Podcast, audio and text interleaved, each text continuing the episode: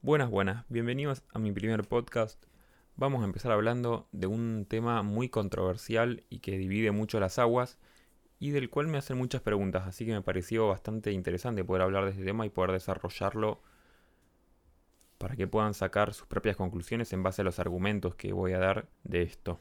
El tema de hoy es si vale la pena o no estudiar fotografía. Y así como hablamos en fotografía, podríamos hablar de cine, por ejemplo, o cualquier tipo de arte audiovisual, inclusive hasta diseño gráfico. Ahora bien, hay dos grandes corrientes, obviamente, a la hora de hablar de si vale la pena estudiar o no. Por un lado tenemos a los defensores de que estudiar no vale la pena porque es algo que es mejor hacerlo de manera autodidacta, que no hace falta ir a una facultad ni a un instituto, y que podemos aprenderlo por nuestra cuenta en nuestra casa o viendo YouTube. Y la verdad es que no están tan equivocados. Pero por otro lado tenemos a los que dicen y piensan que podemos sacarle provecho al hecho de ir a un instituto o a una universidad a estudiar fotografía o por ejemplo a estudiar cine. Y me parece que en las dos posturas tenemos cuestiones que son falsas y cuestiones que son verdaderas.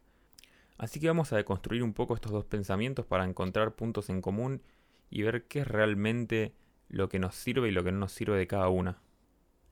En cuanto a ir a una universidad o un instituto a estudiar fotografía, yo estudié cine, así que voy a poder hablar más del palo audiovisual que de la fotografía, pero siguen siendo cosas muy relacionadas, así que me parece que hay muchos puntos en común de los que se puede debatir.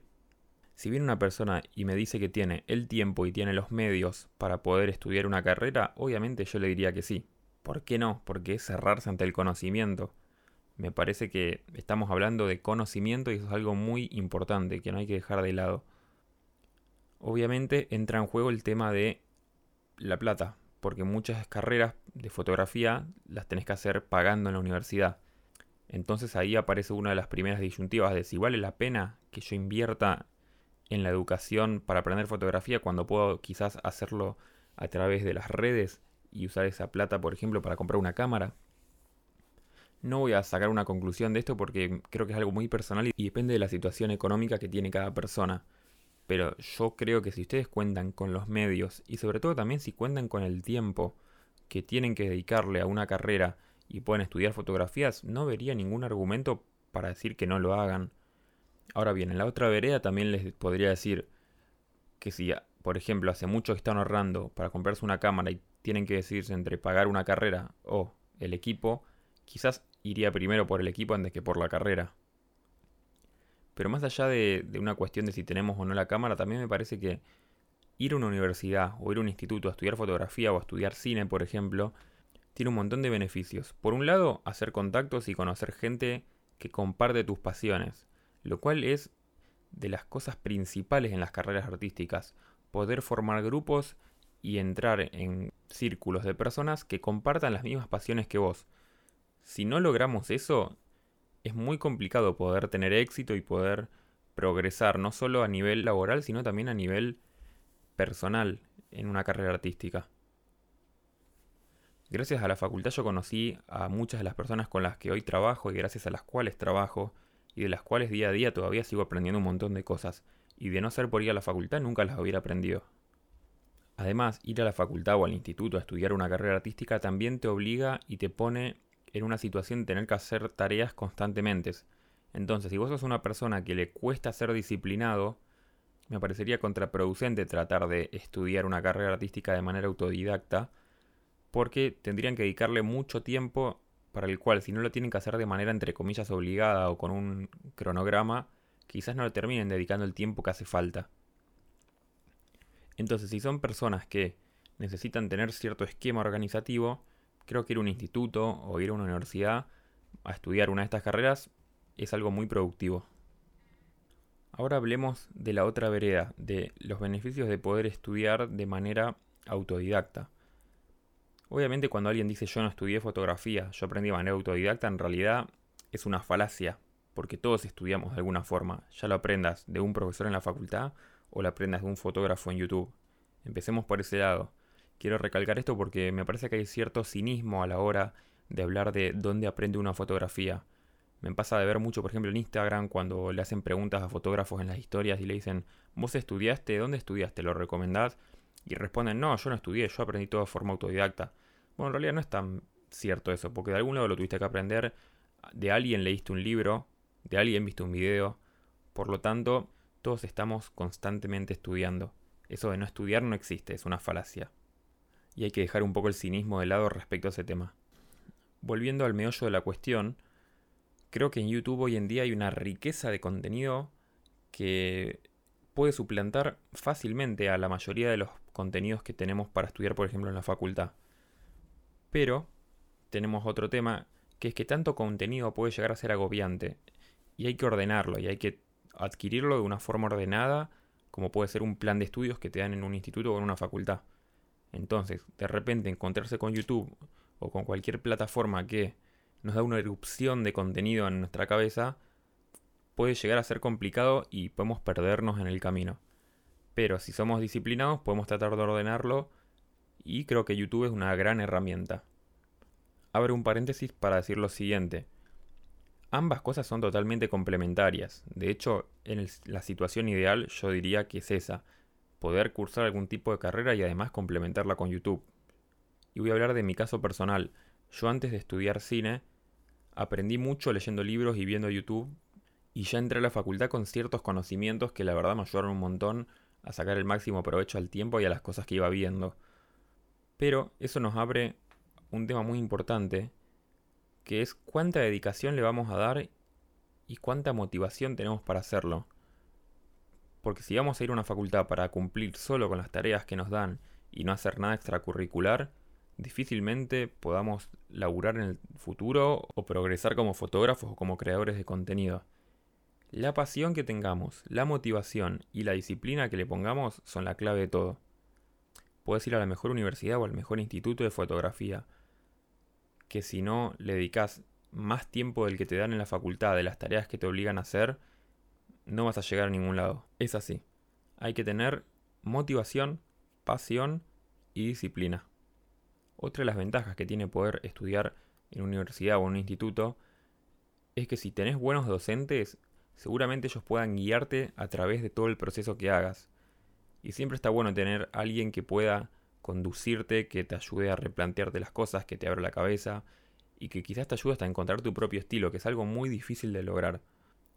Tal vez al tratar de adquirir todo el conocimiento solo por YouTube o por cualquier tipo de red social o plataforma, podemos llegar a perdernos porque es demasiada información y empezamos a ver a un montón de fotógrafos y a compararnos y a decir, uy, ¿por qué yo no puedo lograr esto? Yo creo que la facultad o un instituto terciario nos dan un espacio de contención para aprender. Y eso creo que no hay que subestimarlo. Obviamente hay profesores buenos y profesores malos. Yo he tenido profesores que la verdad eran un desastre, iba a las clases y me dormía, y he tenido otros que llegaba temprano y me quedaba después de clase hablando porque la verdad que todo lo que decían era conocimiento que me servía. Pero les repito, eso depende de cuánta dedicación y cuánta motivación tenga cada uno por hacer esta carrera. También dependiendo del lugar donde estudien, si es que eligen estudiar en una institución, es que muchas veces te dan los equipos y te dan un montón de herramientas que de otra forma no podrías acceder. Y para aprender fotografía no hay nada más importante que los equipos. Sin equipos es muy difícil, por más que te sepas toda la teoría, tenés que agarrar la cámara y hacer. Y si no tenés los medios para hacerlo, aunque sea una cámara y un lente, es muy complicado. Por eso yo creo que de las dos posturas que tenemos, los que son pro estudiar y los que son pro autodidacta, tenemos que tratar de sacar lo mejor de cada uno y ver qué se adapta de la mejor manera a lo que nosotros necesitamos en base a nuestra personalidad, en base a la forma en la que encaramos la vida, nuestras pasiones, nuestras ganas sobre todas las cosas, pero siempre con humildad y tratando de ser lo más prácticos y reales posibles. Y repito, no caer en esto de decir que no, yo no estudié en ningún lado porque soy autodidacta y la tengo reclara y aprendí. No, yo creo que siendo el arte tan relativo y tan abstracto, no hay que llegar a ese tipo de conclusiones que son las que después nos terminan estancando. Por último, otro de los aspectos que quiero abordar es el de los conocimientos que absorbemos. Yo en la facultad tuve muchas materias que quizás no tenían algo que ver directamente con el cine o con la fotografía, sino más con corrientes artísticas, con psicología, con filosofía, pero todo eso me ayudó a nutrirme para el día de mañana, tener una mente más abierta y poder tener herramientas para expresar lo que quiera expresar a través de la cámara, teniendo en cuenta esas cosas.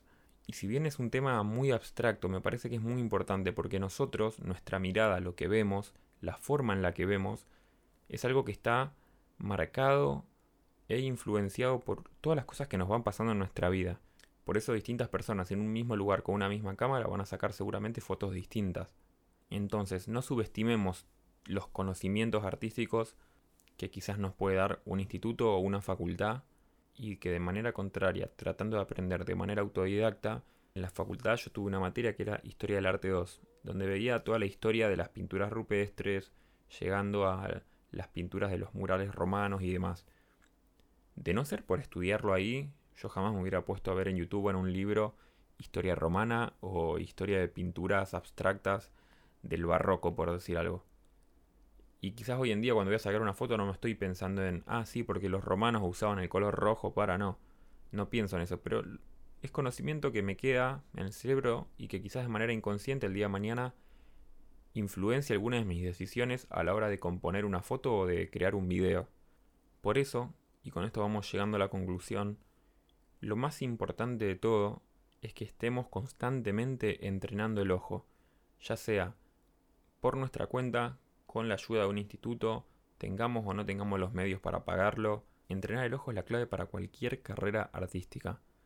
Porque si nosotros queremos lograr un estilo y tener una forma de crear que nos diferencie del resto, que es más o menos el objetivo que perseguimos todos para poder destacarnos y poder trabajar o poder expresarnos mediante una cámara, sí o sí necesitamos estar constantemente adquiriendo información y estímulos de otros creadores, de pintores, de fotógrafos, de filósofos, para que podamos tener una visión más completa y eso nos ayude de manera consciente o inconsciente a crear. Mi idea no es que se vayan de este podcast con una idea ya definida de lo que quieren hacer, de si les conviene o no les conviene estudiar, si hacerlo en un lugar o hacerlo de manera autodidacta, sino que tengan la mente abierta a los beneficios que nos puede dar una u otra opción yo creo que si ustedes tienen los medios, el tiempo y la disciplina para poder ir a un instituto, bienvenido sea. Y si no, pueden hacerlo de manera autodidacta, siempre teniendo en cuenta que el, el, nivel de disciplina que van a tener para poder alcanzar cierto conocimiento va a ser mayor. Espero que esto les haya servido y nos vemos la próxima.